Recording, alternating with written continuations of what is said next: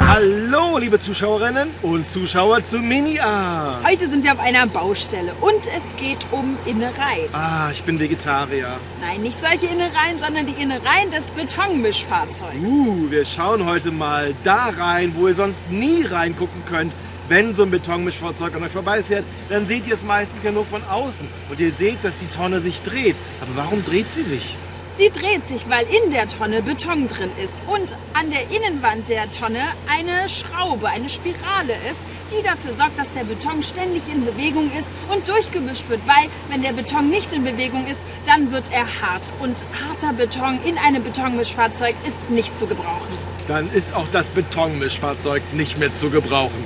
Und wenn man dann den Beton aus dem Betonmischfahrzeug rausbekommen möchte, wie geht das?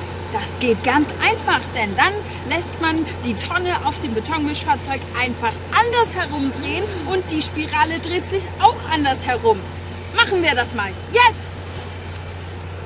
Und dann sorgt die Schraube dafür, dass der Beton hinten über eine Rampe herausbefördert wird. Das könnt ihr da sehr schön sehen. Ganz schön viel Beton. Ohne Beton und ganz ähnlich könnt ihr euch das hier so vorstellen. Also, das ist die Spirale. Wenn die sich normal dreht, dann wird der Beton oder hier die Linsen einfach nur durchgemischt.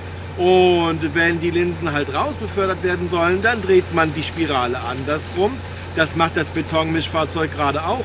Und alles, was da in diesem einen Gefäß ist, wird in das andere Gefäß transportiert.